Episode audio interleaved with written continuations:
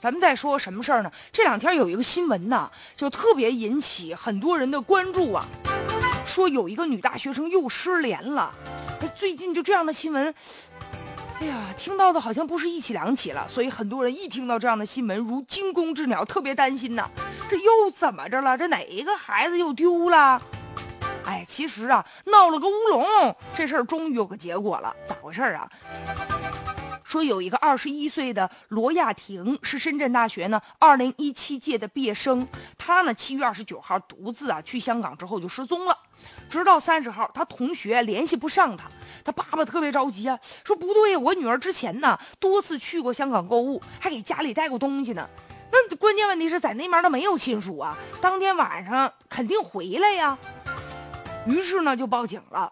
着急嘛？警方调查发现呢，这个他呢，在七月二十九号那一天啊，他还曾经呢连上 WiFi，跟他同学还联系过呢，就问说需不需要帮你代购点什么化妆品、零食啊？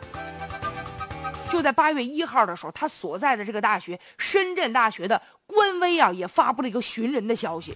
那你想啊，大学都已经开始给他发消息了啊，再加上他已经报警了，很多人在自媒体上也纷纷的转发呀，说寻人启事啊，就一时之间呢，这个消息迅速的扩散，以迅雷不及掩耳盗铃之势，也引发了很多人的关注啊，也有些媒体纷纷报道说不得了了，这孩子又丢了。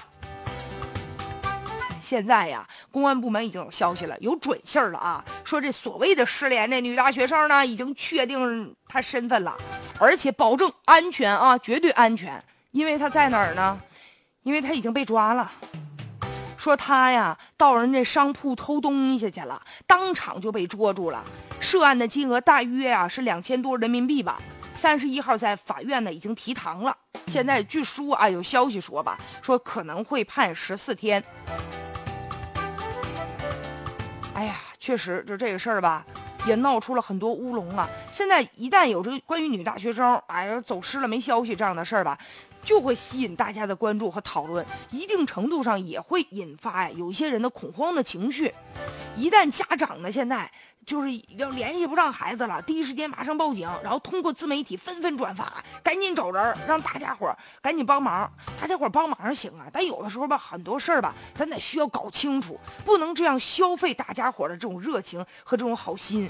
再者，这种事儿吧，如果说真的搞得沸沸扬扬的，容易产生一些负面的连锁的效应，就它已经不是单纯的一个人的事儿了，它会形成一个多米诺骨牌一样。